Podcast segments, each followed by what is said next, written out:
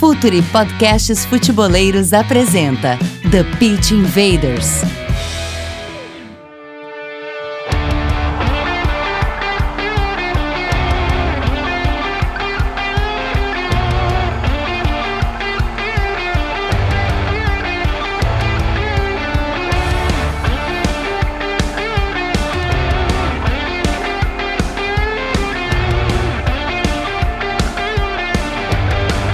Olá, futeboleiros! Olá, futeboleiras! The Pitch Invaders, o podcast do projeto Future, episódio 92. Estamos chegando quase no 100. Meu nome é Vinícius Fernandes e eu sou o host nessa invasão futeboleira pelo SoundCloud, pelo iTunes e pelo www.future.com.br.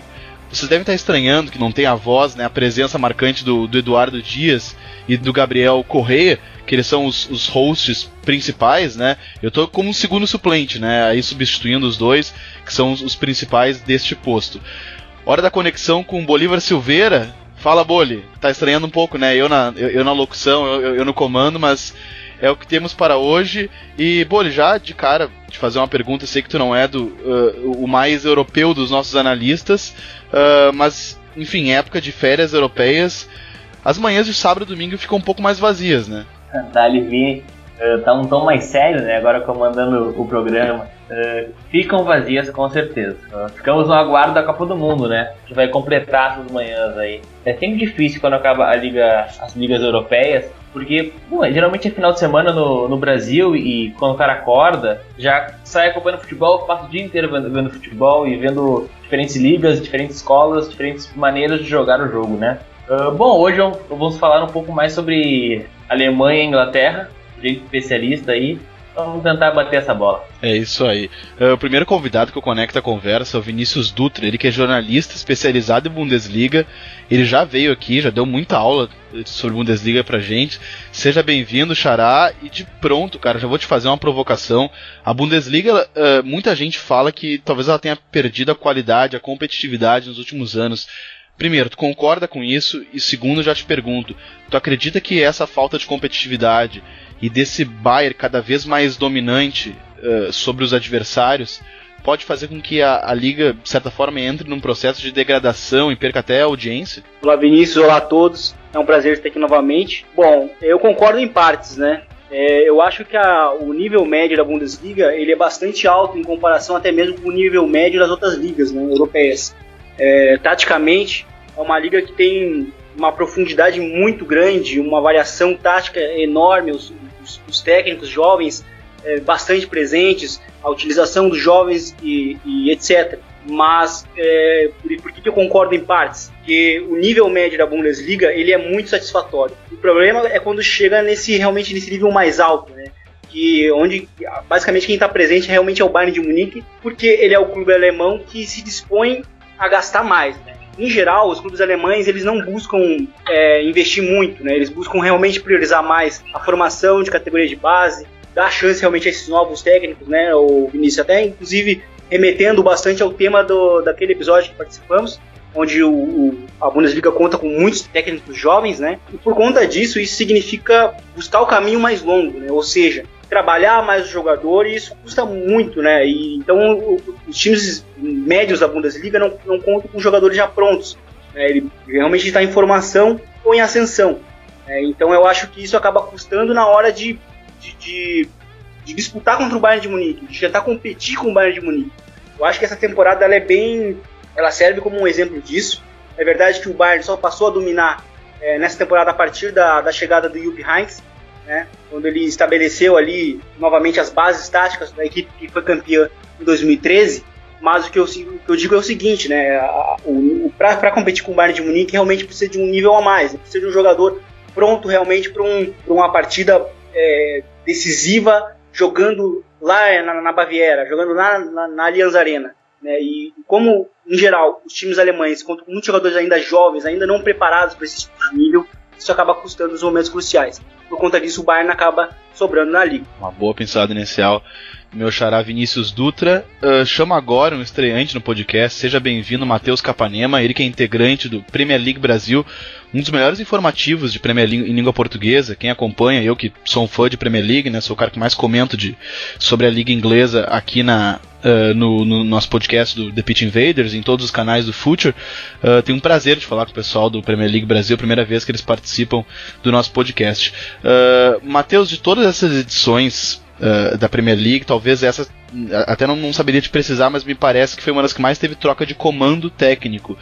A, falta de paciência com os treinadores já é compatível com o investimento dos clubes? O que está vendo que, que a dança das cadeiras foi tão intensa nessa temporada da Premier League? Primeiro, sempre um prazer, viu, Vini? Quando precisarem, a gente sempre vai estar aqui, só chamar. Para quem não conhece, PL Brasil, né? Estamos no Facebook, Twitter, Instagram, no SoundCloud, no blog, né? Blog Premier League Brasil, SoundCloud PL Brasil, o Insta arroba PL Brasil, Twitter premierl.g Brasil e no Face arroba PL Brasil. Só pra galera que não conhece quiser visitar. Seguinte, é a partir do momento que a temporada, é, que no, na pré-temporada você faz um investimento muito pesado, você quer pelo menos um, um, uma certeza, né, Vini, de que o seu time pelo menos vai ficar na liga ou vai pelo menos apresentar um, um bom futebol. E nessa Premier League, principalmente, a maioria dos investimentos, né, principalmente aqueles times que já tinham algum tempo de Premier League, né, aqueles times, vamos botar assim, do segundo escalão, tira o G6 ali, né, aqueles, os G6 dos grandes, é, investiram bastante, mas é, alguns deles, né, muitas vezes não conseguiram o resultado ideal. E a prova disso é, a, é o Stoke City aí caindo, o West Bromwich também com bom investimento caindo. E tudo, todos esses, esses times, fora Watford, é, Everton, Leicester, Newcastle, Crystal Palace, né, que ficaram na primeira divisão, mas que sofreram um pouco. Vários desses times tiveram troca de treinador. E eu acho que a função dessa troca de treinador foi justamente o resultado, mas não só o resultado. O mau futebol apresentado por eles até a metade do campeonato é, assustou um pouco, eu acho, os dirigentes, os dirigentes né, dos clubes e por isso houve várias demissões, várias trocas no time. Algumas apostas, né, os portugueses Marco Silva e Pablo e o Carvalhal é, foram apostas treinadores novos, né, um estava no Swansea e fez até um bom trabalho, mas provavelmente não vai continuar para a próxima temporada o, o, já o Marco Silva, que fez uma. É, ó, o final da temporada passada animador com o City, estava numa temporada com o Watford e também não aguentou muito tempo. Então acho que esse fator do mau futebol apresentado, né, não tinha aquele futebol bonito, aquele modelo de jogo ideal, que eu acho que demanda ainda assim tempo, foi cobrado muito cedo pelo alto investimento e pela necessidade de manter na liga. Eu acho que esse é um dos fatores principais, viu, Vini?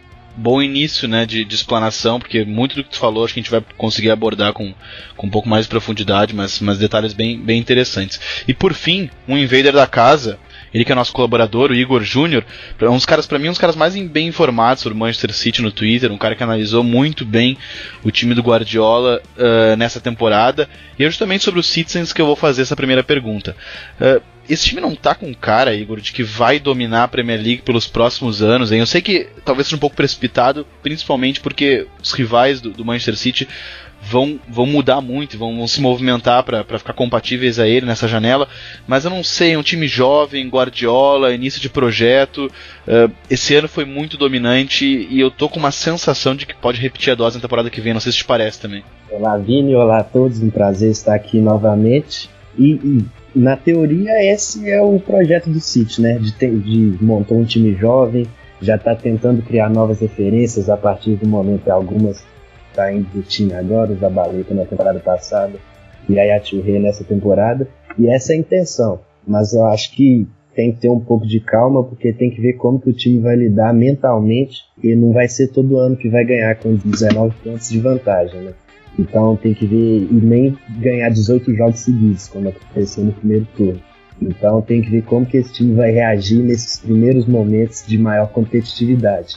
Essa temporada, quando foi um pouquinho mais cobrado naquela primeira semana de abril ali, perdeu os dois jogos para o Liverpool na Liga dos Campeões e perdeu em casa também para o Manchester United, quando podia ter ganhado o título, abriu 2 a 0 Então, mas é um time que o elenco vai ficar ainda mais forte, o Guardiola pretende trazer um volante e um outro atacante. É, os jogadores vão amadurecer, eles vão ganhar mais espírito de conjunto também, até para superar isso que eu falei de momentos mais difíceis, vão estão ganhando vivência. Então é um time que vai dar trabalho por muitos anos. Então, Invaders, com esse cardápio, a gente inicia. Vamos para a pauta.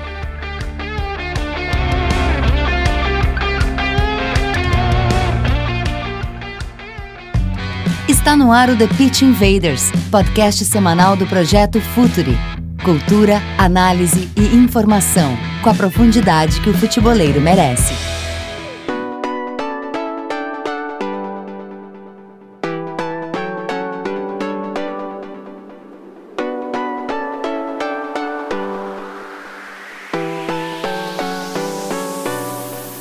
Então, gente, vamos começar a pauta. Uh, são duas ligas muito importantes, né? Duas ligas muito movimentadas, com equipes muito intensas que praticam futebol, que eu acho que vai ser muito reproduzido para uma Copa do Mundo.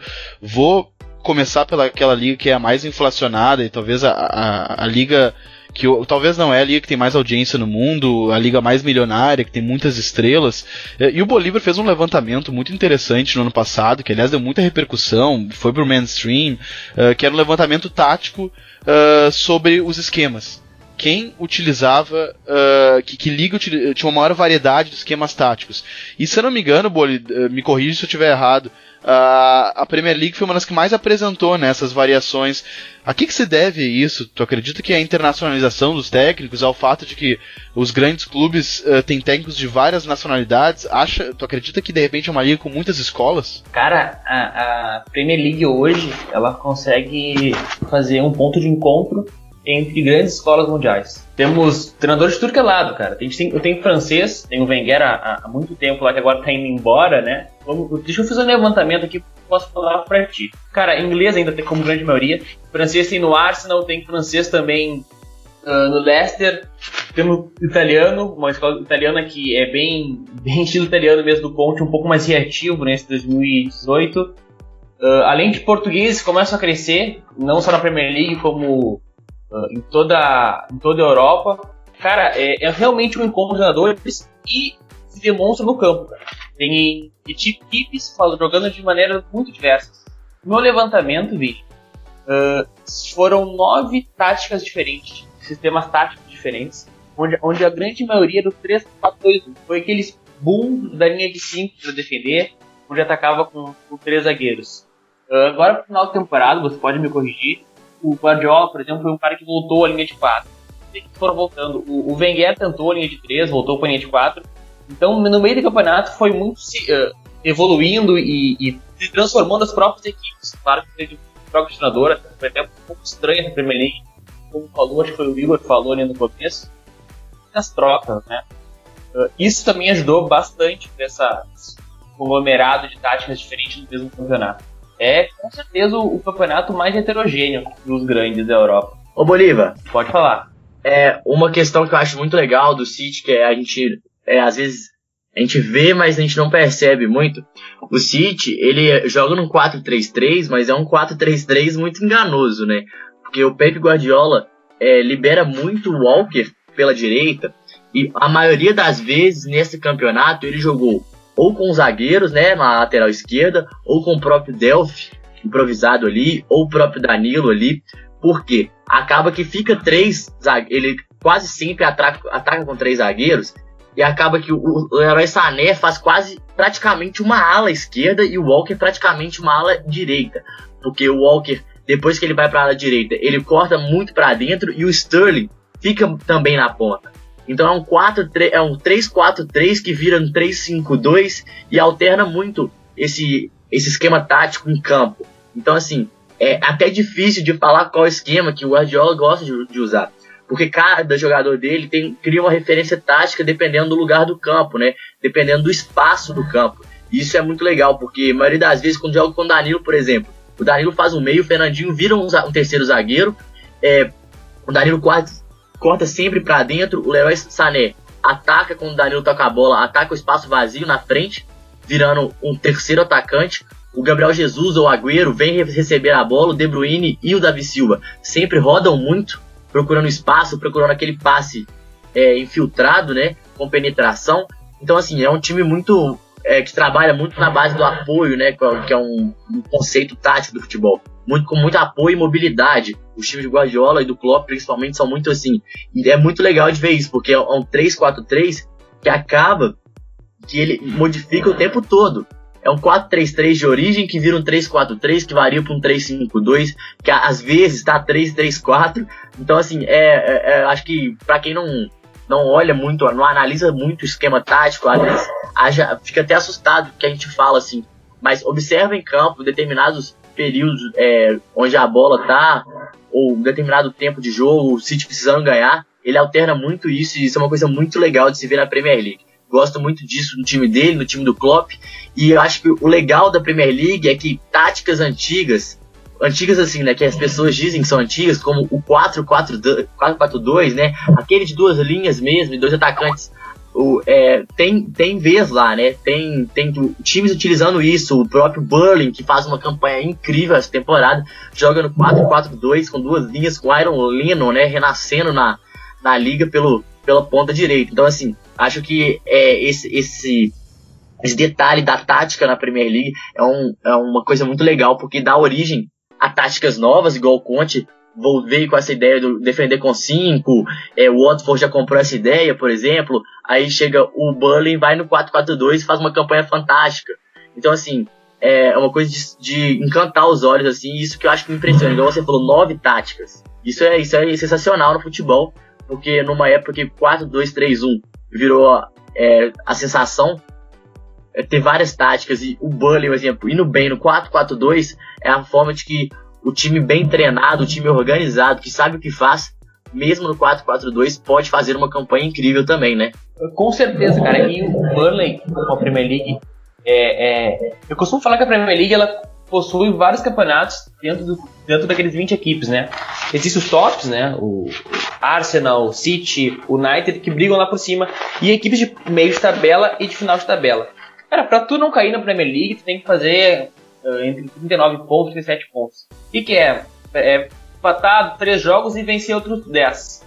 Tu vai vencer contra as equipes, for uma, um time de, de meio porte, tem que vencer os duelos diretos com equipes de meio porte. E o Bully, cara, o Bully ele sofreu, eu vou te dar uh, o número exato, cara. Sofreu apenas 37 gols. E isso que foi, tomou 5 agora na última partida contra o Arsenal, se eu não me engano tomou uma, um sapeca legal numa, nessa medida do Wenger dentro de casa. Mas se não, seria apenas 32 gols. Cara, o Tottenham tomou 32 gols. O Bully se propôs desde o começo a não sofrer gols. Teve um sistema defensivo fantástico, assim, a temporada inteira. Tanto é que o garotão, aquele, o zagueiro deles, o Tomakovski, direito Tarkovsky. Isso, Tarkovsky vai até pra Copa, né? E também tem vai. o Long, que é da Irlanda.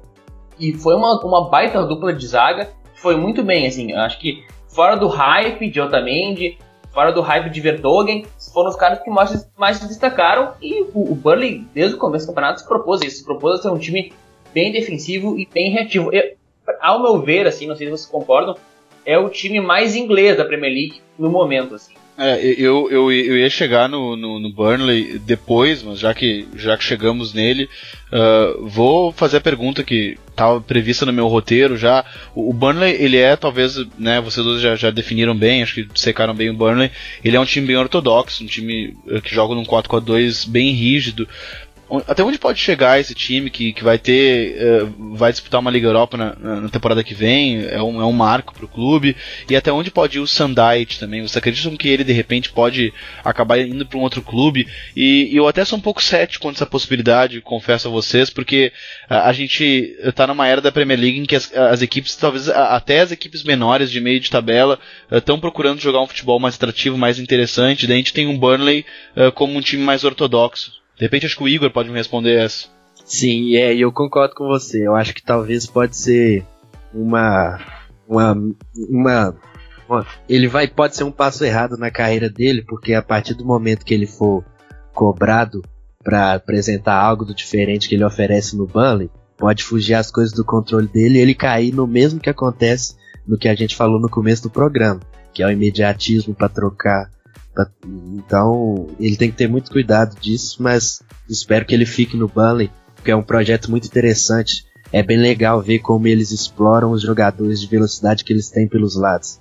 Apesar de ser um time de mais ligação direta, muitas vezes eles tentam acumular os jogadores no setor da bola para ativar o, o velocista do outro lado e aí chegar firme com os jogadores para finalizar dentro da área. Mas o curioso mesmo do Burnley é que eles, por exemplo, eles ficaram entre o dia 16 de dezembro e 24 de fevereiro, foram 11 partidas sem ganhar. E mesmo assim, em nenhum momento teve o sétimo lugar ameaçado. Pelo contrário, né? Chegou a ter chances reais de brigar com o Arsenal pelo sexto lugar e garantiram essa vaga para a Liga Europa. Então é um time que tem que ainda encontrar um pouco mais de regularidade, principalmente fora de casa, conseguir se sustentar mais, ter mais poder de fogo na frente, porque não há técnico que sustente um time que não consegue fazer gols. Então o Burnley é um projeto interessante, deve ficar por muito tempo aí ainda na Premier League dando trabalho por meio desse estilo de jogo forte deles. E sobre outro projeto uh, ambicioso que, e muito criticado nessa, nessa temporada, que foi do Manchester United, do, do José Mourinho, uh, o Mo ouviu muito, né? Eu acho que ele ouviu muito porque tem a comparação direta com o vizinho, que produz muito ofensivamente, em contrapartida tem o United dele que é criticado justamente por não conseguir produzir tanto. Vocês acham que essa vai ser a temporada que vai ser o fiel da balança pro Mou? Vocês acham que, que o Mourinho realmente vai ser mais pressionado por apresentar um bom futebol? Ou vocês inclusive discordam disso e acham que o Manchester United apresenta o que ele pode? Eu acho que o Manchester United, Mourinho, ficou um pouco perdido essa temporada, assim, no sentido é, da taticamente mesmo. Eu acho que ele no início da temporada desandou a querer comprar jogadores caros, porque surgiu a oportunidade do Lukaku, porque surgiu a oportunidade aqui, uma oportunidade ali, e acabou que ele não achou um conjunto, ele não achou uma base, igual o City ficou a temporada passada achando, né? Assim, eu acho que a temporada, o Mourinho, ele é um cara que eu, eu penso que a gente sempre tem que respeitar. No podcast que a gente falou um dia, é, foi na semana antes, da decisão City United, que o United ganhou, eu me lembro que eu fui o único da, do nosso podcast lá da PL que falou que o, o City não ia ser campeão em cima do United. Aí eles me perguntaram por que depois. Eu falei, porque o Mourinho, ele é um cara assim, que quando ele é duvidado, quando duvida muito dele, quando questionam, quando falam, nossa, será que ele é pra estar ali? Ele vai e prova. Então, assim, eu acho que a, prova, a próxima temporada dele foi, assim, vários momentos da carreira dele. Vários momentos da carreira dele.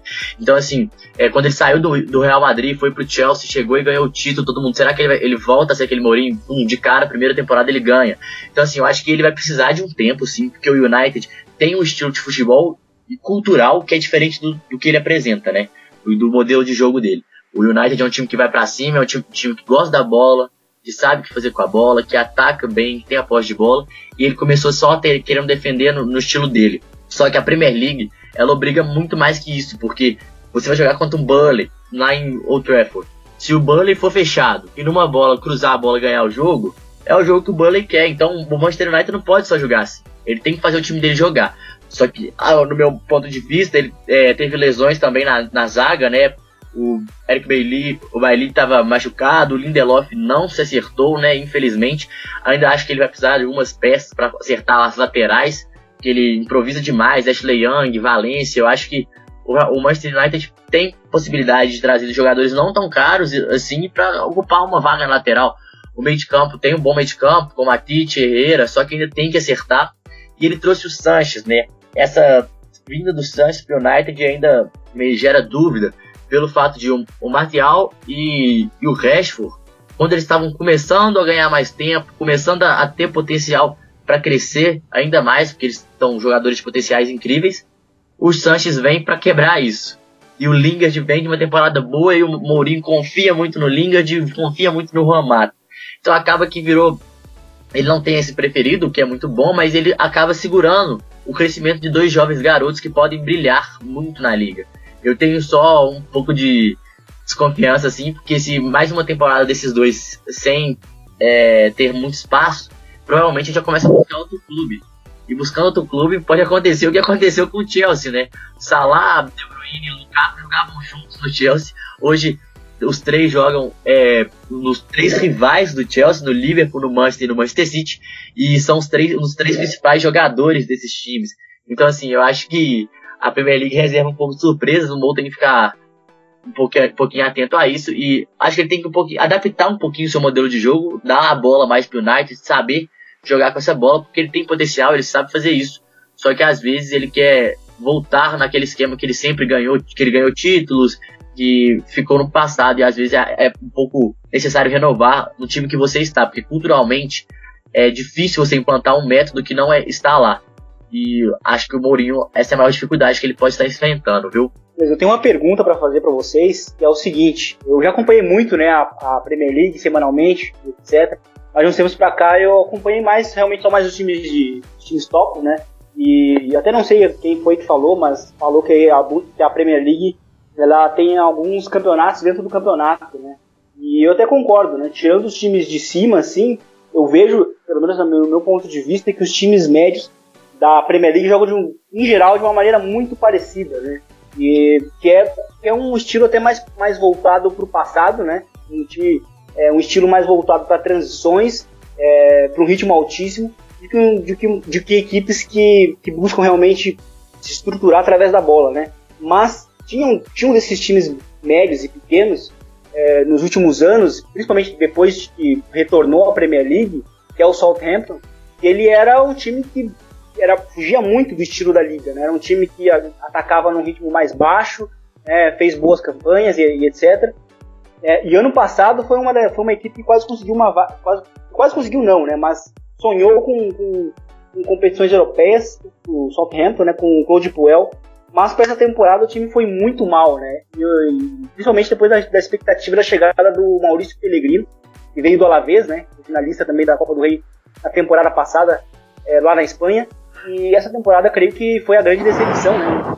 Ficou até por bastante tempo na, na zona de rebaixamento.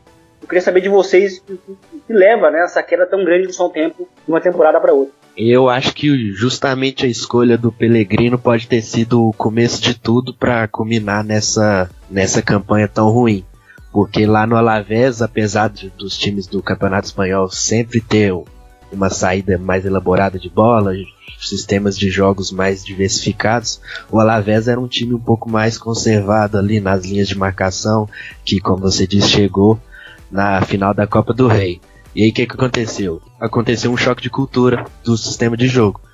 Ele não o Southampton parou de ser um time que tentava tocar bem a bola, houve diversos problemas e é uma coisa até que eu pensava muito no início da temporada que é se tivesse sido ao contrário, o o De Boer tivesse ido pro Southampton e o Pellegrino pro Crystal Palace, se talvez esses dois times não tivessem desde o início se encaixado bem, porque o Crystal Palace no início da temporada parecia que era rebaixamento garantido, conseguiu se reerguer depois e o Southampton foi lutando contra o rebaixamento até agora.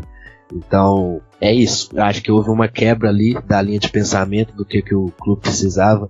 O Claudio Puel na temporada passada não fez aquele trabalho mais exuberante apesar dos resultados, mas talvez tenha sido um erro não manter ele. Então acabou que culminou em tudo isso, que ainda é um time muito bom individualmente falando. Quando você pega a escalação do Southampton, você vê muitos jogadores interessantes. E aí você faz uma campanha dessa, é difícil explicar, mas eu acho que é nessa linha aí, de, que começou lá no início, com a contratação do Pellegrino, aí terminando agora com o Mark Hughes.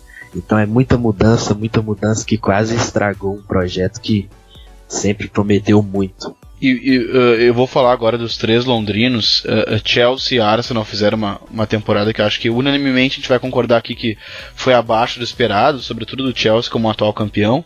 São equipes que dificilmente. Bom, o Arsenal não vai ficar com, com o Arsene Wenger, o Chelsea não, não fez uma confirmação oficial, mas o que tudo indica uh, também Antônio Conte não vai seguir. O que, que falta pro, pro Tottenham não dar o o pulo do gato, né? Eu digo assim, uh, levantar uma taça, mesmo que seja uma taça de Copa. Uh, será que essa brecha não, não tá na temporada que vem, em que os adversários, sobretudo os, os, os domésticos, né, aqueles mais particulares, rivais quase que de bairro ali de Londres, não vão estar tá mais enfraquecidos pelo início de projeto e ele, Tottenham, vai ter já, já com seu projeto com um Pochettino consolidado? Será que a temporada 2018-2019 não pode ser a temporada do Tottenham? Eu sinceramente acho que sim, cara. Eu acho que muito que falta no, no Tottenham talvez seja maturação. Uh, força mental mesmo nas partidas. Você vê que o, quando o Tottenham toma um gol, por exemplo, na Champions, assim, ele sofreu muito, abateu muito a equipe. E é um time que, que, que joga há muito tempo junto, joga muito bem, joga muito bem. Tottenham é um time que joga muito bem. É um time que vence a maioria dos jogos, tem boa atuação tanto tendo a posse da bola como não tendo a posse da bola. Foi muitas vezes uh, reativo contra o City, até perdendo o jogo, mas sendo muito competitivo. É, uma time, é um time extremamente competitivo, mas que chega no momento da decisão, acaba falhando por um ou outro motivo. Mas se parar pra pensar na maturidade dos jogadores, pô, o Harry Kane vai chegar a 25 anos ano que vem. O Eric chega a 27, o Aurier 26. É um time que joga junto há 2, 3 anos, pode explodir ano que vem. Explodir, eu digo assim, ser campeão, né? Que é o que falta para esse time do, do Pochettino, que é exatamente isso. Falta ser campeão, porque é um dos melhores Tottenham que eu, eu com 21 anos vi jogar. Na real, na verdade, o melhor Tottenham. É um time que te dá muitas opções. Tem o, o, o Dembélé no meio, que eu acho um dos melhores meio-campistas da Premier League. Cara é um cara muito subestimado, assim. Tem o Harry Kane, que apareceu voando aí há dois anos. Cara que finaliza muito bem. Tem laterais muito bons mesmo. Tem o sul-coreano Son, que é um cara fantástico no contra um. Uh, pra zaga, tem o Vertonghen que joga muito, muito bem. Para mim, é o melhor zagueiro assim da, da Premier League nesse ano. Talvez junto com o Van Dijk. O Van Dijk foi muito bem, né? Uh, tem o Davison Sanchez, que é um, que é um colombiano do, que era do Atlético Nacional, jogou na Holanda um tempo, que é um cara que cresceu muito, é aquele zagueiro para matar a jogada mesmo. Tem um cara que eu acompanho desde os estudiantes que, que eu adoro muito, veio para crescer, que é o Juan Foyt, que pode aparecer temporada que vem. Trouxe o Lucas Moura, que deu um, um, um ritmo diferente pro time. Chegou, chegou, fez partidas boas, partidas ruins, mas que vai acrescentar muito ao ano que vem. Acho que sim, Vini. Eu concordo contigo que talvez seja uh, 2019 a temporada do Tottenham levantar uma taça. Mas o Tottenham é bom sempre lembrar que o, o Tottenham essa temporada é, viveu uma intensa crise de identidade por causa do Wembley, né? Por causa do estádio, assim. Importante. E os, é. Pois é, e os meninos é, sentiram muito. Eu concordo que a maturação talvez seja o ano que vem. Acho que o Tottenham é, foi perfeito o comentário dele é, vive várias, vários momentos assim, é, que ele acha que tá bem no jogo e toma um gol e, e desespera, assim, sabe? É um, é um choque muito grande pros meninos. Eu, eu acho que isso é nítido em campo. Na, na Champions League é claro isso. Eu achei uma, uma parada, uma coisa assim interessante que ele falou, mas acho que a crise do estádio, a crise da identidade que o Tottenham não teve essa temporada foi prejudicial, assim. Eu acho que jogar no Wembley é muito diferente de jogar em White Hart Lane. É, o estádio novo é, tá aí crescendo, né? De, era um bilhão, agora vai passar para 4 bilhões de reais, né? Também vivendo um pouco do que os estádios brasileiros viveram aqui. Mas assim que o time, eu acho, ingressar no, no estádio novo, com a torcida acostumada, com aquela atmosfera novamente, quem sabe o Tottenham pode voltar a brilhar. Acho que é um time muito encaixadinho. Acho que falta um pouco de experiência, talvez, talvez até pro Pochettino mesmo. Pochettino também é um treinador muito jovem, que cresceu de produção junto com o Tottenham, né? Mas eu acho que além disso, o Dele Alli, que é um dos principais jogadores do time, também é muito jovem, tem um futuro muito grande pela frente. O Eric Dyer, zagueiro também da seleção inglesa, volante, também muito jovem. Acho que falta uma peça ou outra apenas para encaixar. Eu queria ver um lado esquerdo melhor, né? Uma ala esquerda melhor. Não, não gosto tanto do Ben Davis e Danny Rose. Acho que teria melhores peças aí no mercado. Agora trouxe o Lucas para a ponta. Acho que do ataque tá muito bem. No volante tem bons jogadores também. Do lado direito tem agora o Trippier e o Aurier. E fora que a zaga ele falou muito bem também, está bem. E o Lorri no gol, um goleiro sensacional. Então, assim, acho que equilibrando o lado esquerdo ali, com essa crise de identidade que vai parar de vivenciar quando o estádio estiver aí, acho que o Tottenham tem tudo para bombar, que vai ser a temporada do Tottenham. Também tô nessa expectativa, viu, viu Vini? Ah, legal todo mundo acho que tá, né? O Tottenham é um time uh, que é muito agradável de ver, de ver jogar. Eu gosto muito de ver o Tottenham jogar. E eu, particularmente, que eu gosto muito do Tottenham é que é um time que tem uma capacidade de, de controlar o jogo e, e, e, e com a bola e ao mesmo tempo é um time muito sólido defensivamente. Então é uma coisa que eu particularmente gosto há algum tempo do trabalho do Pochettino, desde os tempos já de, de Southampton. Mas agora, uh, indo a parte final de Premier League, a gente poderia falar de Premier League, avançar a noite inteira, a madrugada inteira, porque tem, tem muito assunto. Mas eu preciso falar de Liverpool também, que citamos todos os grandes, faltou o Liverpool. E o, o Liverpool, né, é, a exceção do Tottenham, de todos que eu falei, todos que eu mencionei, o que vive o maior jejum, né, na era moderna do campeonato inglês, né, na era Premier League, ele não conquistou um título, não foi nessa temporada de novo, e o que falta pro Liverpool do Klopp é, é elenco, é, é, número de jogadores mesmo, em qualidade, porque o, o, o livro tem um elenco muito enxuto, né? Isso se provou muito nesse, nesse final de temporada. Agora o Klopp emprestou muitos jogadores, emprestou o Gruik, o Edira e o Ryan Kent, enfim, jogadores mais jovens, e, e ele acabou aí na, na, na, nos últimos jogos, ele estava com um elenco muito escasso, o americano também não podia jogar, e ele teve que improvisar alguns jogadores. Uh, será que agora chegando na Bikeita, mantendo mais ou menos a base, uh, chegando também, ao que tudo indica, vai chegar o Fekir também. Vocês acreditam que o Liverpool aí sim vai estar pronto para disputar o título com o Manchester City? E já, já faço uma segunda pergunta: seria o Liverpool o time, o principal candidato a destronar o Guardiola? Eu acredito que o Liverpool vem forte para a temporada que vem, com certeza. E o, sobre a sua primeira pergunta, eu acho que eu vejo o Liverpool como um time que preza muito pelas grandes noites, não só grandes noites, grandes jogos no geral. E aí a partir disso, às vezes entra com aquele espírito menos dedicado nos jogos menores, não só aquele clichê de que o Liverpool entrega jogo para os times menores, mas algo acho que é uma coisa mais de espírito mesmo. Nessa temporada, tipo, é difícil comparar porque o City já estava liberando por muito, mas eu acho que no primeiro turno as coisas estavam indo bem pro Liverpool até ali janeiro e era um time bem regular na minha opinião. Só que aí começou as coisas começaram a funcionar na Champions e aí naturalmente houve aquela queda ali na liga. Então, mas eu acho que é um time que eu, eu queria até se debater com você mesmo, Vini, sobre tipo se você não acha que óbvio, o Nabi Keita e algum outro meio-campista que chegar vai elevar o nível do time. Mas será que esse meio-campo que levou o Liverpool para a final da Champions não é uma das grandes marcas desse time? O meio-campo que morde muito, que corre, que luta, que tem velocidade, chute de fora da área, a consistência do Milner, essas coisas. Talvez uma mudança para jogadores mais protagonistas pode gerar alguma outra coisa, não só positiva, mas provavelmente o Nabi Keita com o Liverpool com o Klopp tem tudo para voar bastante. Então eu vejo o Liverpool brigando pelo título na temporada que vem, sim. É, o, o Jackson perguntou, eu, eu, acho que sim, acho que ele, o, o Keita é um cara que acho que ele tem essa intensidade para fazer o pé de pressiona, que é tão característico do, do, do Jurgen Klopp, mas o, o, o, Fekir já é um cara que eu não, eu não sei exatamente, qualidade a gente sabe que ele tem, eu não sei exatamente onde ele vai entrar, porque é um cara que gosta de jogar muito por trás, o atacante, uh, ele não vai ter, porque o Liverpool não, não joga nesse, nesse formato, pelas beiradas o Liverpool tá, né? Tem, tem Mané e Salah, não preciso nem dizer que são caras incontestáveis. Uh, eu não duvido que o Klopp, que é, um, que é um ofensivista, talvez seja dos principais treinadores do mundo, seja o mais ofensivista, quase um suicida.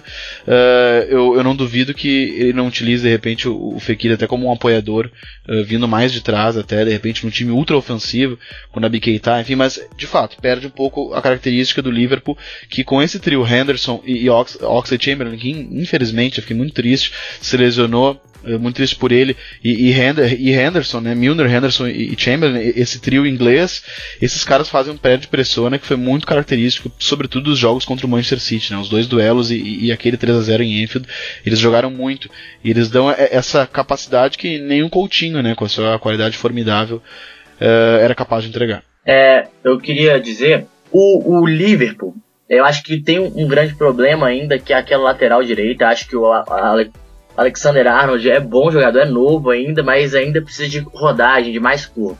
O Andrew Robertson chegou ali, agora tomou conta daquela lateral, mas eu ainda acho que o Liverpool precisa de um zagueiro. Acho que o Van Dijk é bom, acho que o Matip é bom, mas ainda precisa sim de um zagueiro, não pode ficar só contando com o Lovren. Acho que essa é, é um zagueiro que falha muito, é um zagueiro que, ao patamar do Liverpool, seria um bom reserva, assim. Do meio de campo, eu acho que, você falou muito bem, a chegada do Navi Keita é muito boa pro Liverpool. E o Navi Keita tem um jogo é um box-to-box, né? Que eles gostam de falar, um jogador de área a área. E o Liverpool tem bons jogadores assim. Então eu acho que o Liverpool ele não pode ter no meio do campo, não pode ter entre esses três volantes, esses três meias aí, não pode ter um armador ali. Tem que ser um jogador em velocidade que marca muito bem, que ataca muito bem, que faz principalmente essa transição muito bem. Porque o Fekir, eu não vejo ele chegando ali. Acho que o Fekir chega, se ele chegar, chega para ser uma peça a mais pro Klopp, né? Um jogador para entrar também no segundo tempo, para mudar, para às vezes tá perdendo o jogo de 1 a 0, ou precisa ou tá empatando e precisa ganhar. Atira um cara no meio, bota o Fekir e faz uma é, uma, uma movimentação no ataque em que o Fekir e o Firmino rodam o tempo todo, porque o Firmino também pode jogar mais de trás. E sobre a marcação, acho que talvez o Fekir vindo assim não vem atrapalhar muito, porque o Firmino, até algumas rodadas, até a última rodada, antes dessa, se não me engano, é, o Firmino tinha 62 desarmes, né? Ele tinha mais que o Mustafi do Arsenal. Ele é um dos jogadores que mais desarmava mais desarmava no campeonato e ele é um atacante. Então, assim, é, o Firmino ele tem esse poder de, de marcação muito forte que a gente não vê, mas que os dados, as estatísticas mostram muito bem isso. E além disso, acho que com um time muito rápido, com o Navi Keita, acho que talvez chegando mais uma pessoa para o meio, porque o, o Cano deve sair mesmo, eu, o time do Liverpool vem, vem muito forte. Mas acho que umas pecinhas ali, talvez um lateral direito, talvez um zagueiro, possa ajudar muito o Klopp, principalmente nesse time que vocês falaram é, que eles que gostam muito de marcar, gostam muito de subir, é, de pressionar a bola, né? Um time que ele não pressiona só o time, ele pressiona a bola e tenta fechar as opções de passe do time que está com a bola, que está atacando. E isso o Klopp faz muito bem. É isso que ele faz com o City, ele afoga o time, né? Essa expressão é bem usada no futebol.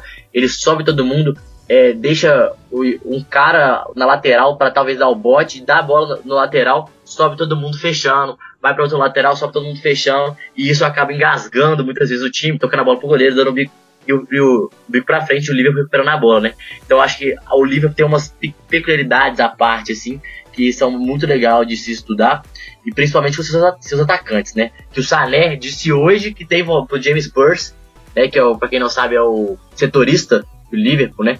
E, lá na Inglaterra, e o James Burst deu uma entrevista falando que tem vontade de ficar assim, falando do prêmio de hoje, né? Que ele sonhava muito em voltar à Premier League e ganhar um prêmio de um jogador, tipo assim, de ser consagrado dos melhores jogadores, ele saiu muito mal e que ele pretende continuar no Liverpool sim, que ele não quer sair. Então, assim, ele falando isso, ele mantendo esse trio de ataque, trazendo algumas peças, acho que ano que vem, City, Liverpool, quem sabe aí o Tottenham, né? Acho que são times mais prontos, chegam muito forte na briga e não podemos tirar nunca o United e o Chelsea, né? Que tem um elenco, dois elencos muito bons e podem chegar forte também na briga. Mas eu gosto do Jürgen Klopp por isso, porque é um, um treinador que você pode esperar tudo e ele te impressiona sempre. É, o Jürgen Klopp é um cara que, que ele não. Ninguém morre de tédio. Quem, quem eu sei que eu torço pro Liverpool, então de tédio ninguém morre. Mas uh, saindo da, da, Premier League, vou ser obrigado a sair da Premier League, uh, porque vou ter que falar de uma outra liga que eu gosto muito também, que eu acompanho muito e acho os jogos muito interessantes, são jogos muito francos. Os jogos da Bundesliga, outra liga, é a segunda liga europeia que eu, que eu mais assisto. Uh, e eu gosto sempre de chamar gente que acompanha de perto essa liga que é uma liga que ela saiu um pouco do mainstream nos últimos anos, bem como eu falei inicialmente, acho que talvez por essa super dominância do, do, do Bayern de Munique e pelo fato de como o, Vinícius Dutra já, já explanou, né, já, falou nessa, na sua explanação inicial, uh, é, é uma liga cada vez mais nacional, né, e, e né, nessas ligas nacionais, uh, desses times muito nacionais, a gente vê um, um, um time que para mim foi um dos mais interessantes esse ano, que é o Schalke 04 Domenico Tedesco. O uh, que, que, a gente pode falar desse time, Vini? Uh, uh, como é que tu pode explicar o modelo de jogo desses caras? O que, que a gente pode esperar deles que vão estar numa Champions League na temporada que vem? Bom, Vini, o Schalke foi o grande time da temporada, né, eu acho, porque primeiro que ano passado o Schalke foi uma grande decepção, né, com o Marcos Weisel é, primeiro que o Schalke ele vem de uma reestruturação, né, como clube mesmo. Ele contratou é, a figura do diretor esportivo na Alemanha, ela é muito importante. É, esse, esses, eles são umas peças muito importantes nos clubes alemães. E o Schalke na temporada passada contratou o Christian Heidel, que foi basicamente o cara que estruturou o Mais 05 é, desde que o time subiu. Foi quem deu oportunidades para Jürgen Klopp no mais, para Thomas Tuchel no mais, então ele revelou bons treinadores, né? Ele sempre teve essa mentalidade muito interessante para dar chance para jovens treinadores. Temporada passada ele chegou no, no Schalke 04 após 20 anos de mais e se esperava muito dele. Ele começou também é, apostando num treinador jovem que era o Marcos Weinzel, que levou o Augsburg para a Europa League né, na temporada anterior, na temporada retrasada. É, só que ele foi um verdadeiro fracasso. Né? O time do Schalke não, não encontrou uma maneira de jogar. E para essa temporada chegou o, o Tedesco, né? O Domênico Tedesco, também muito jovem, né? E, e, e por mais que o Schalke tenha demorado para engrenar em termos de resultado na, na Bundesliga, é, desde o início, desde a primeira rodada, a gente já viu é, como havia ali uma ideia de jogo no Schalke. É algo que não, algo que a gente não não havia, não via no Schalke 04 há muito tempo. Né? E, isso ficou, foi muito forte. Né? O Schalke ele, ele é uma equipe defensiva, né? Primeira, primeiramente falando, é uma equipe que se baseia muito a partir da sua defesa, por isso que tem aí uma das melhores defesas da Bundesliga, tá entre as três. É, e um outro trabalho muito, um, um, outro ponto muito importante no trabalho do Tedesco é, foi trabalhar individualmente com, com, alguns jogadores. O Naldo, que tava, estava mal no Schalke, se tornou um ponto importantíssimo na equipe. Né? O Max Maier, que era um jogador que estava estagnado no próprio, no próprio Schalke, é, por mais que tenha surgido como uma grande aposta, né, como uma grande é, promessa né, no futebol alemão, nos últimos anos ele estava muito estagnado. É, o que aconteceu com, com, o próprio Max Maier? Ele se tornou um regista, né, basicamente, se tornou um primeiro volante com, com, com o Tedesco. É, ele que era um jogador muito ofensivo, um jogador bastante agressivo, de último passe, lembrava inclusive muito o Ramos Rodrigues, né? É, o Max Maier se tornou esse jogador é, mais próximo da base posicional. É, e aí a gente vê que como que a equipe se moldou. E, e, por ser uma equipe defensiva, o que se tornou muito, muito interessante né, nos jogos do, do Schalke era ver como que o Schalke é, buscava neutralizar defensivamente é, a saída de bola do, da, dos seus adversários. Sempre havia ali um trabalho específico, sempre. É, o time mudava realmente, o, geralmente jogava com uma linha de 5, mas mudava, tinha muda, mudanças sutis no, desenho tático, né? Às vezes jogava num, 3, num, num 5-3-2, às vezes jogava num. É, ia mudando, né? Às vezes jogava num 3-4-3, mas era sempre buscando é, neutralizar individualmente, especificamente, o adversário. Para que, pra que acontecesse. acontecesse. É, é, um time que trabalha muito com a pressão média, né? ou seja, a partir do meio, do meio de campo, e a equipe de Schalke buscava o, o, desarme, e aí buscava o desarme em, uma, em, uma, em zonas favoráveis do campo e contra-atacava. Neste ponto, é, o Tedesco ele conseguiu é, dar um protagonismo muito grande pro, pro Leão Goretzka. Principalmente pela capacidade dele de defender. Né? Ele tem uma, um porte físico absurdo, né? uma capacidade de sacrifício muito grande. E ele também é muito, muito, é, ele se destaca muito na, nessas transições. Ou seja, o time desarmava e ele se logo, já, logo se passava presente no momento ofensivo transitando. Geralmente é, ativando um dos alas, né? No caso era o que era o, que era o lateral esquerdo ali, o Daniel Caligiuri, né? Que também foi um. Jogou muito, né?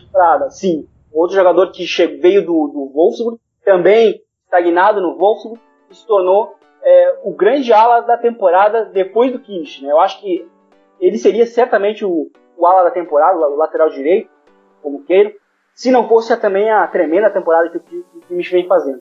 Então acho que o Schalke 04 foi esse time que é, sempre buscou se defender primeiro, em primeiro lugar, né? E era uma equipe sempre muito organizada a partir disso. Então foi um time que, que a gente realmente foi muito interessante ver, mas é, ofensivamente não era uma equipe que tinha muitos recursos, né? Outro jogador que cresceu muito com o Tedesco foi o Konoplianka, né? E também foi um destaque no Dino Lupieri, mas que teve passagens, uma passagem não muito boa no, no Sevilha até um primeiro ano de Schalke com o Weisel, né? E aí, com ele, se tornou também um jogador muito importante nessas transições, um jogador pra, também para quebrar a defesa adversária. Então, acho que são muitos os pontos é, positivos na equipe do Schalke. E o desafio agora é ver como que o time do Schalke vai se portar numa Champions League é, sem o Max Maier, sem Goretzka, né? Então, perdeu dois jogadores importantíssimos. É ver como é que a, equipe do Chaco vai se portar no mercado agora. É, uma das coisas que eu achei mais que eu acho mais legais da Bundesliga é o caráter experimental da liga, que realmente as equipes uh, experienciam muito, seja coletivamente, uh, no lançamento de jovens jogadores. Um dos caras que para mim era mais experimental, o cara que mais uh, personificava essa inventividade, assim, era, era o, uh, o Thomas Tuchel, né, o ex-treinador do Borussia Dortmund. Eu particularmente fiquei triste quando ele saiu do Borussia Dortmund.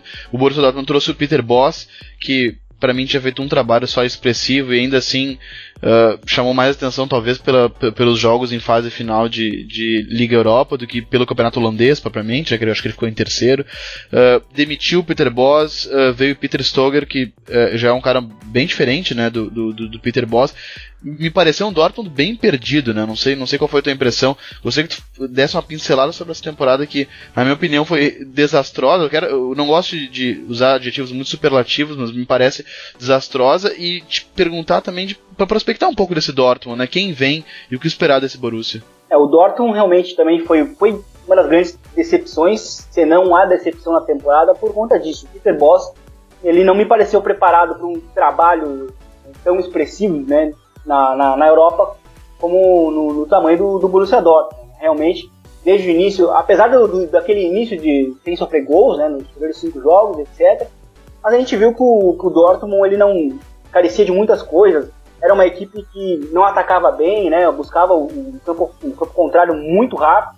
Isso significa perder a bola muito rápido, significa ficar muito é, exposto a contra-ataques. Então a gente viu esse time do Boss, nesse primeiro momento, muito, muito exposto, né? a defesa muito alta, muito próxima do meio de campo, sofrendo com as transições da, da Bundesliga. Né? É uma, uma competição que, que, tem essa característica, a gente tem muitas transições, os ataques rápidos, né? e, e, o, e, o, Dortmund foi uma, foi uma, uma, uma, presa bastante fácil, né? a partir do momento que as equipes conseguiram é, ler o sistema defensivo do Dortmund. Chegou realmente o Peter Boss, que era um, um treinador que a própria direção gostava, né? Ele vinha de bons anos no, no Colônia, mas também era um, era um treinador defensivo. Em geral, ele era um treinador defensivo. No, no Colônia sempre foi um 4-4-2, defendendo no próprio, próprio, campo e também muito conhecido por, por contra-ataques e a força por é, a força na bola parada, né? É, foi dessa forma que ele conseguiu também colocar o Colônia na, na Liga Europa na temporada passada, né? Nessa temporada o time do Colônia foi foi um desastre também. Mas não te pareceu meio esquizofrênica essa, essa, essa mudança? Tu, tu sai do, do, do Tuchel, que é, um, que é um cara também muito ofensivo, mas mais agressivo, né? Uh, e, e, vai para um, um Peter Boss, que já, que já tem um estilo de mais valorização de posse de bola, uh, linha alta, e vai para um outro cara muito mais ortodoxo, que Borussia é brasileiro, né? Parece que baixou um cartola brasileiro em Dortmund ali, né? Sim, existe, existe aí sim realmente uma, uma mudança de filosofia muito drástica Embora o Peter tenha se mostrado também ser muito versátil, né? Mas no geral era uma equipe defensiva, as, as equipes dele, né? A do Colônia, especialmente, ela é um grande exemplo disso. O grande sucesso do Colônia foi, ser, foi se defendendo. Tanto que o Colônia sempre foi uma das equipes que sempre teve entre as melhores defesas da Bundesliga, com ele, né? Sempre teve entre as seis, tirando essa última temporada, onde ele acabou inclusive sendo demitido né, no início da temporada. E depois indo pro, pro próprio Dortmund. Então eu acho que o Dortmund ele buscou ali um, um treinador que buscasse talvez resolver, é, buscasse talvez uma, uma, estabilidade defensiva até terminar a temporada, né? E, mas, foi, mas é uma decisão estranha sim. E, e para quem vai chegar é o Lucien Favre. Também tem essa mentalidade defensiva, né? O Lucien Favre, ele, ele é basicamente o responsável por colocar o Borussia Mönchengladbach na, na, Bundes, na, na, na Champions League, né? Ele, nesse, num, num ponto positivo, ou num ponto que se destaca muito, em termos de filosofias, o Dortmund, é a utilização dos jovens, né? Ele foi o cara que, que lançou o, o Marco Reus, ele foi o cara que trabalhou muito com o Max Cruz, né, no, no auge do Max Cruz no, no Mönchengladbach, né? Então, inclusive mais tarde se tornou um jogador é, de seleção alemã, inclusive.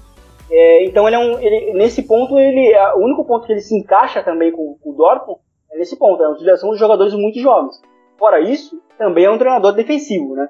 Aquele Gladbach que chegou na Champions League era um, era um Gladbach também, do 4-4-2, era um time que sempre defendia em campo próprio também, e não pressionava, não, dificilmente a gente viu jogadores faltando a pressionar. Era sempre muito posicional a maneira como ele enxergava a, a equipe defender, defender, a equipe defensivamente. Né? Então acho que a gente vai ver uma mudança aí de, de postura do Dortmund em geral, em comparação com os últimos anos, bem, bem grande. Sim, e eh, me, me, tenta me resumir assim o que, que o Nico Kovac fez no Eintracht Frankfurt nesses últimos três anos que o credenciou a chegar no Bayern de Munique e isso não foi uma decisão de certa forma surpreendente. Muito. Uma decisão muito estranha como eu comentava com os amigos do, Twitter. Uma decisão bem estranha. Mas é que os anos dele no, no, no Frankfurt são recheados de méritos né? Primeiro que ele assume a equipe é, em 2006 e em 2016 né, a equipe do, do do Eintracht Frankfurt, e ele consegue é, evitar o rebaixamento do Frankfurt na repescagem, né? E a partir dali, na próxima, na, na temporada retrasada no caso, ele consegue levar a equipe, na, na temporada passada na verdade, né? Ele consegue levar a equipe na final da Copa da, da Alemanha, né? Por mais que a equipe na Bundesliga tenha terminado em 11 primeiro, né? Mas depois de, um, de, uma, de uma Bundesliga, né? De temporada passada muito boa, tanto que o, o, próprio Frankfurt chegou a estar na em zona de Champions, né? Mas a partir daquele momento que, que, a equipe chegou entre os quatro primeiros, o Marco Fabian é o melhor jogador do Frankfurt. Ele se lesionou, teve uma lesão no joelho, né? E, a, e, a, e aí a equipe sentiu muito a ausência dele e a equipe acabou despencando na temporada. E para essa temporada, sem o Marco Fabian, inclusive sem o Omar Mascarel, é, o Frankfurt esteve sempre entre as melhores defesas também da Bundesliga, né, jogando também de uma maneira muito defensiva, né, é, marcado também por, por transições e, é, e, também por conta disso, né, eu acho que em comparação com o Jupp Heynckes, né, que é um cara muito ofensivo e recuperou a base, as bases táticas da equipe que foi campeã da Europa é, em 2013, né, uma equipe de pressão alta, uma equipe super agressiva, super vertical, né, que tinha essa, aquela característica de formar sociedades entre, entre o lateral e o ponta, né, de, de finalizar com muita frequência, eu acho que em comparação também é uma. É, existe um contraste bastante grande. Né? Eu acho que é, o, o Kovac é um, é um treinador também bastante defensivo. Mas ele tem muitos méritos no, na, na, campanha que ele fez na, no, seu, no seu período dele no Frankfurt, após inclusive um período de seleção croata muito ruim. Né? Então, ele conseguiu essa, digamos, essa, essa, essa, essa grande oportunidade novamente em um grande, em um grande cenário europeu por conta desse trabalho no Frankfurt, mas é, não deixa de ser uma decisão estranha em termos de estilo, não, isso. É, eu tenho é, uma pergunta para você, para vocês dois, que eu queria que vocês comentassem um pouco pelo fato desse treinador me encher os olhos. E eu queria saber como que essa relevância dele na, na Alemanha e como vocês veem isso, porque eu acho que talvez gente já teria, não sei se teria peito para assumir um time ainda maior, mas o trabalho dele é muito bom. Eu sou muito fã do, é, do Julian Nagelsmann, do Hoffenheim. É, um jovem, né, de 30 anos, mas eu acho que eu sou um, um, uma pessoa que compartilha muito das ideias táticas dele. Acho que ele faz com o time do Hoffenheim é, é, é impressionante, assim, o jeito que ele joga, o modelo de jogo que ele estudou e acredita que é o certo, né? Ele joga muitas, é, no 3-1-4-2, né? Muitas vezes ele muda bastante. Ele tem apenas 30 anos. Eu queria saber como vocês veem ele no, na, no cenário da Bundesliga ali. É, se é mais fácil ele ir para outra liga, para um time maior de outra liga, ou se ele ir para um Bayern de Munique, um Borussia, um, um Schalke, não sei é, na Alemanha, como que isso funciona? Porque não sei se vocês, se ele, se ele impressiona vocês assim, mas ele me enche muitos olhos, eu acompanho muitos jogos do, do, do eu gosto muito de ver ele. Muito de ver ele, é, ele treinar o time dele jogar, ver muito o time dele jogar, porque é um treinador, na minha opinião, incrível, assim, tem um futuro brilhante. Já tá lá tem algum tempo também, né? É, o Nagelsmann, ele, ele é sim o grande treinador jovem dessa, dessa geração, até porque, o, até porque ele, ele é um treinador que a, a, maneira como o Hoffenheim joga também destoa bastante do nível geral é, da Bundesliga, né? Um cara que também estrutura o Hoffenheim a partir da posse da bola.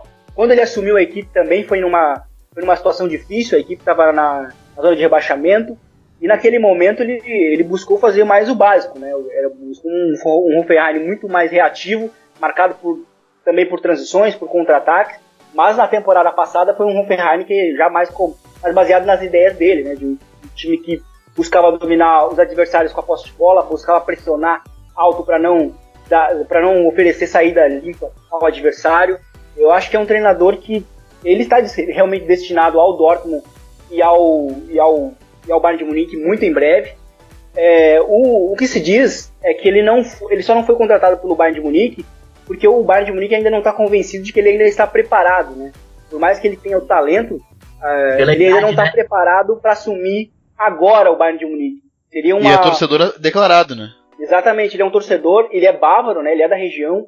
Então, ele tem tudo a ver realmente com, com, com o Bayern. Só que ele, o Bayern de Munique, ele quer esperar o momento certo para poder contratá-lo. Essa que, pelo menos tem sido essa a postura da, da, da equipe. Né? Mas eu acho que ele está realmente destinado a, a, assumir o Bayern muito em breve. Uh, Vini, última pergunta. Não posso me demorar mais, então o Emílio vai me matar o editor do nosso programa, uh, te perguntar sobre o Bayer Leverkusen, que perdeu bastante gente. Uh, uh, perdeu o Toprak, perdeu o Ticharito, o Karanoglu, e muito se, se, pensou que, que o Bayern estaria ainda mais fraco. E ele faz uma temporada, de certa forma, surpreendente, né? eu, eu acho que aí vitaminado pelos jovens. Sim, é, é, um dos grandes times da temporada. Seria se não fosse o Schalke 04, né? E na, aí na vice-liderança, é o Schalke do, do Tedesco né, porque o, o, o Heiko Herrlich, né, o treinador do, do, do Bayer Leverkusen, ele conseguiu aí com, com menos com menos material humano em comparação à temporada passada é, oferecer soluções, oferecer um salto absurdo em termos de, de táticos e, e, e coletivos na a, a equipe do, do Bayer Leverkusen, né? Primeiro que ele, ele conseguiu reunir muitos jovens, né? ele conseguiu reunir ali uma, ele conseguiu dar uma cara de jogo à, à equipe do, do, Leverkusen muito rápida, tão rápida quanto a do Schalke 04. É uma equipe que também, novamente, baseada na, em transições, também muito mais voltada para o passado né, do que para o futuro. Né? E tem aí o Leon Bailey, que fez uma primeira parte, até boa parte do segundo turno, muito destacada na Bundesliga. Né? Foi o, o, o grande jogador é, jovem na Bundesliga, que foi o, o Leon Bailey, né, o jamaicano, que, que inclusive está para ser naturalizado é, alemão. Né? E ele acabou sendo um grande beneficiado por esse estilo de jogo né? da equipe do, do Reiko Hardis. É uma equipe também que sempre também esteve entre as, as melhores defesas da liga. Né? E é uma equipe que, que realmente tem muitos jovens. E, a, e o curioso né, desses méritos que o Rico Harris tem é que na temporada anterior, na temporada passada, o, o Bayer Leverkusen ele, ele fez muitas contratações. Foi inclusive a temporada que a equipe fez mais contratações na sua história. E ele acabou, inclusive, muito próximo em termos de, de pontos, próximo do rebaixamento, né? próximo ali da, da zona de repescagem. Então ele foi, foi o grande foi a grande decepção. Só que para essa, essa, temporada foi uma das, uma, uma das grandes sensações. Vai é, vai para a Europa League é, certamente, né? Tem, tem essa vaga assegurada e ainda sonha com a Champions League, né? Para a última rodada. Então é uma equipe que, que tem tudo para para ser vista na, na, na, no futuro muito próximo. Tem aí o Leon Bailey, tem o, o inclusive o, a equipe contratou agora o Mitchell Weiser, né, que é o lateral esquerdo, lateral direito, também joga como um ponta direito, é, que vem do, do Hertha Berlim, passou pelo, pelo Bayern de Munique, então é uma equipe que vai reunindo ali é, muitos jovens e é um, é um dos grandes atrativos na Alemanha. Tá certo, gente. Uh, essa não é uma tentativa de esgotar as duas ligas. Pelo contrário, a gente poderia ter ficado muito mais tempo falando sobre cada uma delas, inclusive dedicando um podcast sobre uh, uh, cada uma delas. Mas até o pessoal que estiver nos escutando e sentir falta de, de algum ponto, pode sugerir pra gente nas lives, né? Que a gente tem um espaço de interatividade maior, porque agora tem que encerrar, que é hora das nossas dicas futeboleiras. The Pitch Invaders apresenta Dicas Futeboleiras.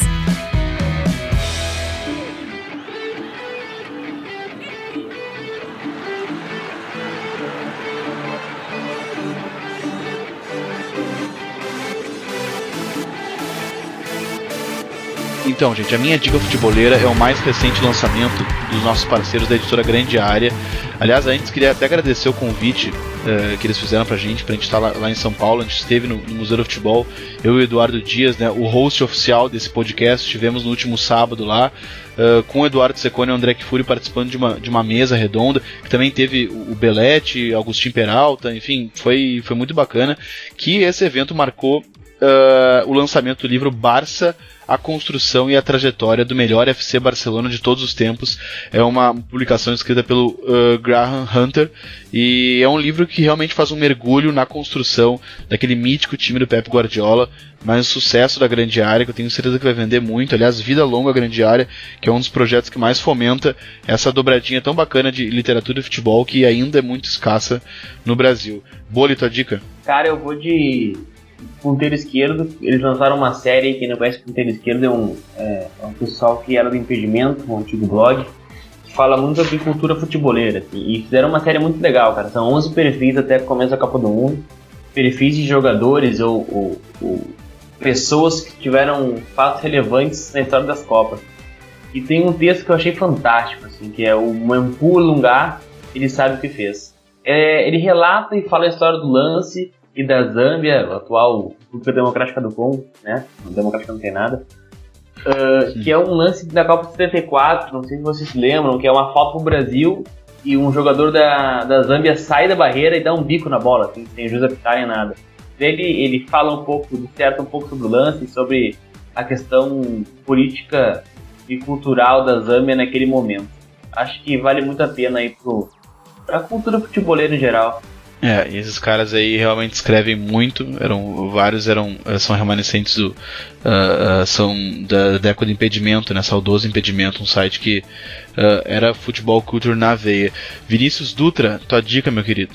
Bom, minha dica futebolera é, é sobre o efeito do Domênico Tedesco do Schalke 04. É um material, inclusive, produzido pela própria Bundesliga, né, no site oficial da Bundesliga, é, que mostra como é que a equipe defende, né, então, como eu falei até no, no próprio comentário, é uma equipe que busca se defender antes de. É, ela, ela, se organiza defensivamente. Então, acho que é um, é um, é um vídeo que mostra de diversas maneiras como a equipe pressiona, como a equipe se posta. Né, e mostra bastante os conceitos do Domênico Tedesco.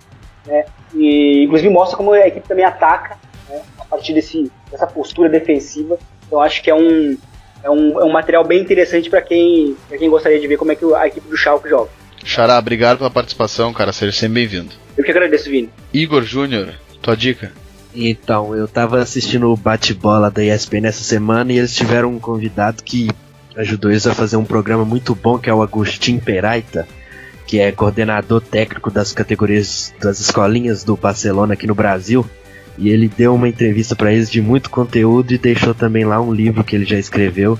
É, Quero que minha equipe jogue como o Barcelona de Guardiola meio ortodoxo, né, mas muito interessante. É um livro bem metodológico mesmo, sobre o modelo de jogo, o acompanhamento do diário assim de como que o Guardiola trabalhou aquela equipe na sua segunda temporada no Barça, que tem muitas discussões metodológicas, base teórica, é, modelo de jogo, periodização, como lidar com na hora de passar para os jogadores a parte de tomada de decisão, essas coisas então tem um PDF com algumas páginas do livro de demonstração e tem também o link da Amazon aí se alguém se interessar por ler. Boa, Igor. E até o Augustinho, que o Igor mencionou, o cara que estava, como eu, como eu falei anteriormente, é o cara que está na primeira mesa uh, de debate junto com o Belete, falando sobre esse livro e realmente é um cara de, de muito conteúdo. Obrigado, Igor. Seja sempre bem-vindo. Tamo junto, sempre que precisar. Valeu. Matheus Capanema, sua dica. É, eu tenho, eu vou dar algumas dicas rapidinhos assim. Primeiramente, quem gosta muito de, de Premier League, acompanhe lá o PL Brasil, que tem vários textos sobre diversos temas, diversos assuntos da PL de vários anos. Então isso é uma coisa muito legal. Se você tem um pouco de interesse em conhecer mais futebol inglês, acho que a nossa página pode ajudar muito isso. Agora o livro, você falou da grande área e não foi nem ensaiado isso não, viu gente? Eu é, queria indicar o livro Mourinho Rockstar, as diversas fases do técnico mais polêmico do mundo. Não sei se alguém aqui já leu, mas é um livro muito, um livro muito legal, onde que ele, é, onde o, o escritor mostra um pouquinho como que é o personagem do Zé Mourinho, por que que isso ocorreu, como é a relação dele com alguns craques do futebol. E, e esse livro explica muito bem. Eu queria também deixar uma dica para quem gosta de estudar futebol. Tem a escola DTH 360. Não sei se vocês já ouviram falar. O escola... Também estiveram lá, cara. Eles estiveram no, no, eh, expondo um pouco suas ideias nessa mesma mesa que nós estivemos lá em São Paulo. São caras, assim, de, de primeiríssima qualidade e, enfim, muito queridos também. É, é, são grandes pessoas, assim, grandes seres humanos. É, fazem um trabalho incrível, um trabalho é, na luta mesmo. É, um abraço aí pro, pro, ter, pro Rodrigo Molina, pro Murilo e pro Lucas, que são meus parceiros, conheço eles há algum tempo. E quem não conhece, vai lá, TH360 em São Paulo, é um ótimo, ótimo lugar para de aprendizado. Matheus, eh, já segui o trabalho de vocês, vou seguir ainda mais de perto agora.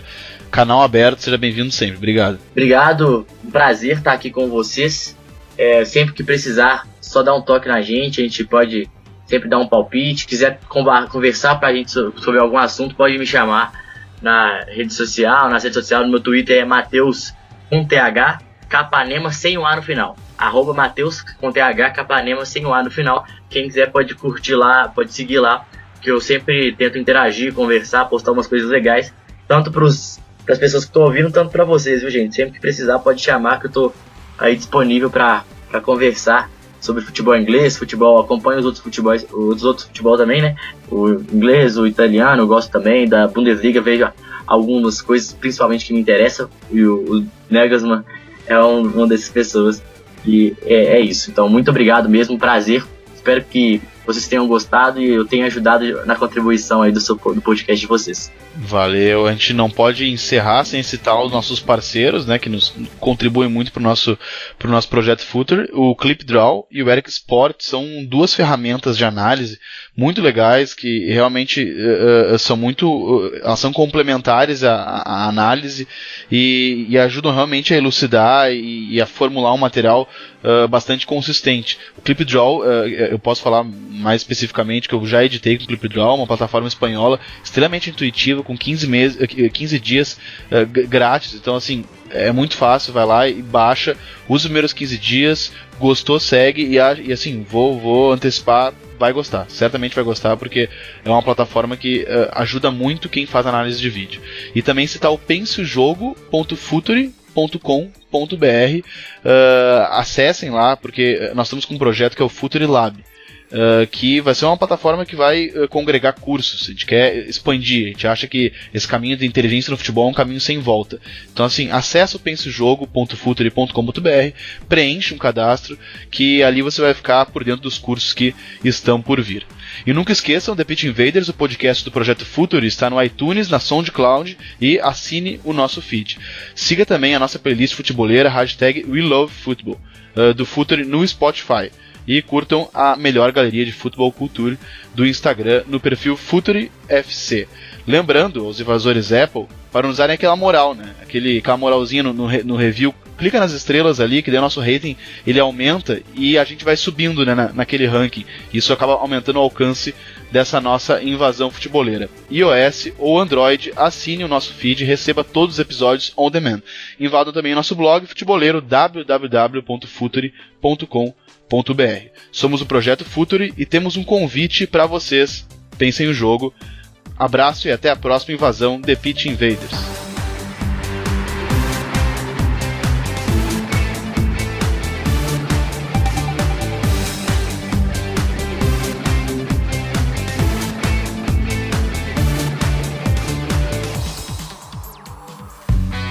Projeto Futuri apresentou The Pitch Invaders.